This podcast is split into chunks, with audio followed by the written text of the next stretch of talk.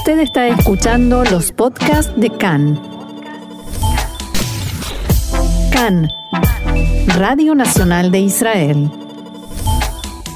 Seguimos adelante aquí en CAN, Radio Reca en español, Radio Nacional de Israel.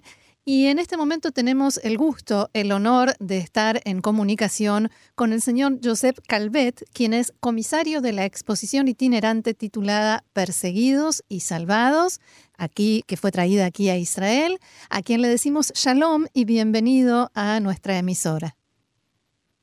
Shalom, muchas gracias. Bueno, a ver, ¿por dónde empezar? ¿Qué es esta exposición, Perseguidos y Salvados? ¿Quiénes son los perseguidos y salvados?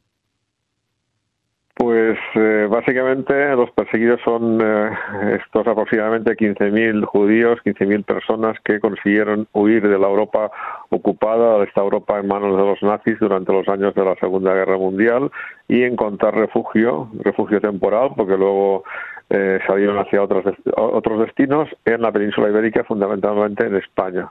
Estuvieron en España hasta que consiguieron estos visados que les permitieron eh, partir, zarpar en barcos hacia América o hacia Eretz Israel.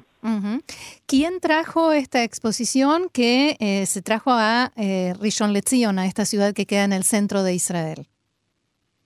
Sí, efectivamente, esta, esta exposición se enmarca dentro de un proyecto global que auspicia la Diputación de Lleida. La Diputación de Lleida es un organismo supramunicipal eh, que engloba a todos los municipios de la provincia de Lleida en Cataluña y es que eh, desde el año 2014 eh, promueve este proyecto titulado también Perseguidos y Salvados para dar a conocer este episodio tan desconocido y tan poco conocido de nuestra historia como es la llegada a través de los Pirineos de estos eh, refugiados judíos y también para homenajear, dar a conocer el papel que tuvieron los habitantes de estos pequeños pueblos de los Pirineos dando ayuda y dando, dando cobijo a tantas y tantas personas que huían de los nazis. Usted ha escrito un libro sobre esto, no le voy a pedir que nos lo relate, pero sí eh, contarnos algunos aspectos de esta historia porque, como bien dice, no se conoce. Pues eh, tenemos que situarnos en, en, 1939, finales de 1939, con la, eh, el estallido de la Segunda Guerra Mundial, y eh, la ocupación a partir de ese momento de la mayor parte de Europa por, el ejército nazi y como los judíos, como lamentablemente es muy suficientemente conocido, fueron perseguidos, detenidos, torturados y asesinados en, en media Europa y estos eh, 15.000 eh, valientes, esas 15.000 personas que desafiaron estos peligros, que lo dejaron todo en la vieja Europa para eh, ir retrocediendo hacia el sur, primero desde Bélgica, desde Holanda, desde Polonia hacia Francia y una vez eh, en Francia pues intentar atravesar los Pirineos para llegar a España. España y Portugal, a pesar de que eran gobernados por sendas dictaduras eh, fascistas muy próximas a, Hitler, eh, acogieron a, estos miles de personas, eh, no sin tener que atravesar los Pirineos, como decía, estas pues, zonas de, cercanas a los 3.000 metros, bajo la lluvia, bajo, la nieve, bajo, bajo la misma persecución por parte de las, del ejército alemán y conseguir llegar al otro lado de la frontera donde tuvieron en función del momento una acogida eh, diferente con sus claros y con sus oscuros. En algunos momentos fueron detenidos encarcelados en otros momentos fueron eh, alojados en hoteles en, hostales para poder eh, al cabo de unos meses en función de la llegada de los visados poder hacer este último viaje este último pasaje de, de barco hacia América como hacía antes o hacia aquí hacia Israel Hablamos de familias, de personas solas, que eran mayoritariamente. Pues podemos dividir esta, esta respuesta en dos partes. Hasta mm, la primera de 1943 mayoritariamente eran familias, familias en muchos casos mm, compuestas por los abuelos, los hijos y los nietos, eh, hijos de, poca edad.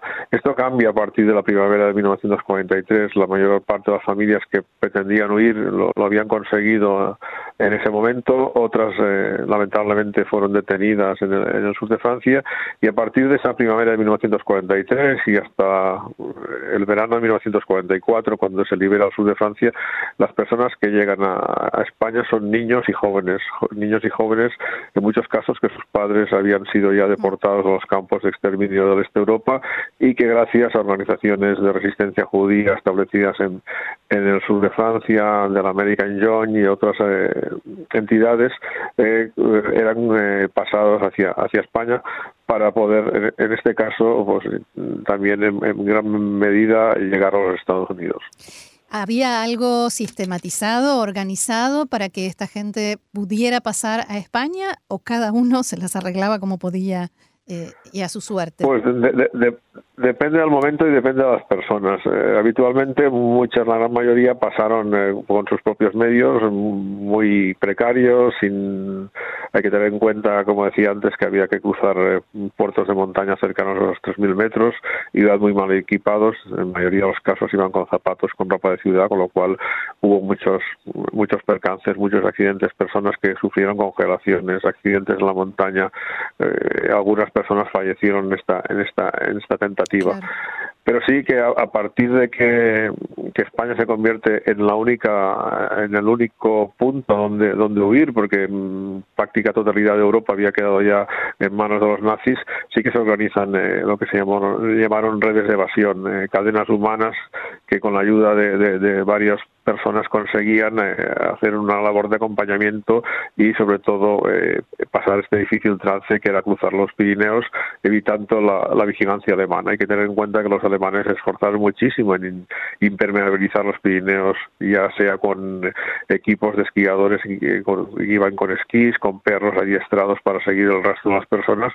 con lo cual todo era muy, todo era muy complicado. A la propia naturaleza de la zona había que añadir la presión alemana, con lo cual estas redes de evasión, estas personas que ayudaban a los huidos, se convirtieron en indispensables. ¿Cómo se hizo esta investigación que eh, nos lleva a conocer este tema? Eh, ¿En base a qué? ¿A testimonios? ¿A documentos? ¿Hay sobrevivientes? Sí, el inicio de esta, de esta investigación fue una investigación que yo realicé ya hace algunos años en, de microhistoria en un archivo muy muy pequeño local en el Pirineo de Lleida, donde en ese momento allí encontré unas listas de personas que habían eh, pasado por este pequeño pueblo que se llama Sort en el Pirineo de Lleida, eh, con nombres y apellidos eh, alemanes, eh, polacos, franceses, holandeses. esto me llamó la atención y a partir de aquí comencé a investigar de quiénes eran estas personas, de dónde procedían y hacia dónde iban, porque este, este, este asunto en España era prácticamente desconocido, incluso en, los, en las zonas donde que vivieron la, llegada de, estas, de estos refugiados.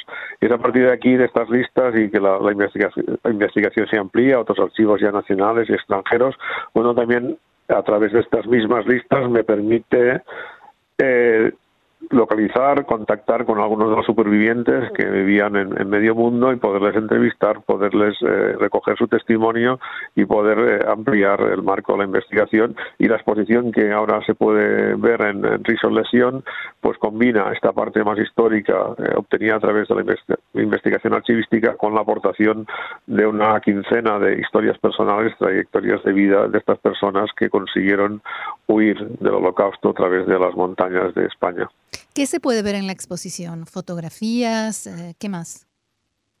Sí, la exposición se puede ver básicamente la explicación, digamos, el relato histórico de este episodio en base a algunos textos y también fotografías tanto históricas de, de, lo que fue la persecución hacia, hacia el pueblo judío en Alemania y en el resto de Europa, eh, la, importancia de los campos de, de, concentración y exterminio y posteriormente la segunda parte, la primera parte es la más histórica, prestando mucha mucha atención a cómo se produce la, la persecución, cómo se, se desarrolla desde 1933 en Alemania toda una legislación anti, antijudía perfectamente planificada y y, organizada. Y la segunda parte nos centramos ya en el papel que tuvieron los Pirineos y que tuvo España en este episodio histórico con un estudio de las principales rutas que, siguieron estas personas y cómo fue el, trato otorgado por las autoridades españolas. Y finalmente la, tercera parte pues se en base a estas historias personales que le contaba, nos dedicamos a narrar como los diferentes eh, destinos que tuvieron estas personas que, llegaron a, la península ibérica en estos años. Hablamos con Josep Calvet, doctor en historia, que es autor de varios libros, entre ellos el primer análisis sobre la llegada a España de refugiados de la Segunda Guerra Mundial. Y con esto tiene que ver mi siguiente pregunta. ¿Por qué este tema quedó medio como escondido o no explorado eh, durante tanto tiempo? ¿Y cómo, cómo llegó a usted a, a esta, digamos, a emprender esta investigación? Bien, eh, es un tema yo creo que de, la propia historia de, España, de nuestro país, eh, mayoritariamente los historiadores, no solo historiadores, sino también escritores, gente que, escribe ficción, eh, el periodo anterior, la Guerra Civil Española, eh, entre 1936 y 1939, concentra la, inmensa mayoría de todos los estudios históricos y literarios que, se producen en, en, España. Por lo tanto, quizá el, asunto de la Segunda Guerra Mundial era un poco visto como la Segunda Guerra Mundial no tuvo nada que ver con España, eh, España no participó en la, guerra teóricamente, teóricamente entre comillas España fue fue neutral en el conflicto, por lo tanto no no hubo hasta este momento eh, la, suficiente atención al, al papel colateral que tuvo España en este momento. Y por lo tanto, poco a poco esto se va subsanando y estudios como los míos y otros que se están desarrollando en estos momentos, pues eh, contribuirán a, llenar este, este hueco, este vacío que había tanto a nivel histórico como a nivel más divulgativo. Eh, Básicamente, en mi caso, como decía antes, fue a través de, encontrar estos, estos documentos y mi propio interés por explicar el papel de los Pirineos en, el siglo XX, este, esta cordillera de 500 kilómetros que separa Guipúzcoa de, Gerona y que tuvo un papel destacadísimo en todos los eh, episodios bélicos que se produjeron en, el, siglo XX en Europa. Eh, esto me lleva a pensar que quizás haya no sé si muchas, pero otras historias que no se conocen, ¿no? ¿Se están investigando nuevas historias?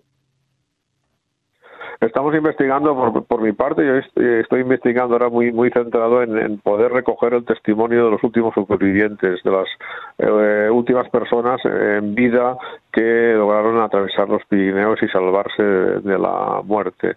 Eh, como decía antes, eh, en muchos casos eran las familias las que cruzaban y por lo tanto todavía es posible encontrar eh, a personas que entre 80 y 85 años puedan relatarnos, puedan contarnos este episodio tan trascendental en sus, en sus vidas, porque esta huida, a través de los Pirineos pues permitió salvar su, vida y la de sus descendientes. Por lo tanto, en esto, en esto estoy ahora mismo eh, empleado eh, grabando entrevistas e intentando pues eh, localizar a, estas personas que tampoco tampoco es fácil por, muchos motivos. claro. Em, ahora, habiendo conversado o estando en, en, curso todas estas conversaciones, investigado y demás, eh, ¿Cuánto le parece a usted que Europa ha aprendido de esta tremenda experiencia del holocausto?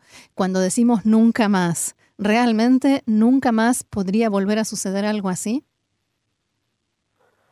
Bien, eh, los acontecimientos, yo, yo mm, si me, hiciera, me hubiera hecho esta pregunta hace cinco años, eh, hubiera quizá dado una respuesta más, en otro sentido, más contundente en, pensar de que esto nunca más podría suceder.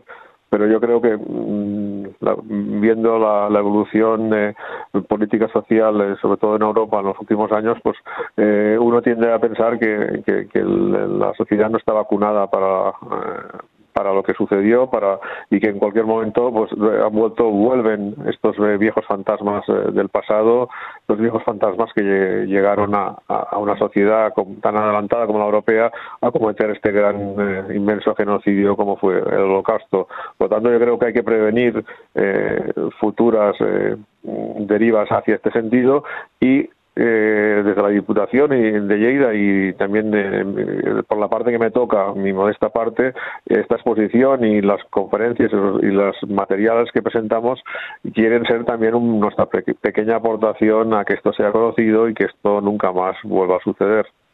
Bien, entonces desde aquí, desde CAN en español, de Radio Nacional de Israel, le ofrecemos todo nuestro apoyo para difundir toda esta actividad, la investigación, los resultados, eh, todo aquello en lo que también nosotros podamos hacer nuestra pequeña aportación. Muchísimas gracias. Señor Josep Calvet, comisario de la exposición itinerante Perseguidos y Salvados, aquí en la traída desde eh, España a la ciudad de Rishon Lezion, aquí en Israel. Muchísimas gracias por esta interesante conversación con nosotros aquí en Cannes y será hasta la próxima. Muchísimas gracias. Buenos días. Buenos días. Shalom. Shalom.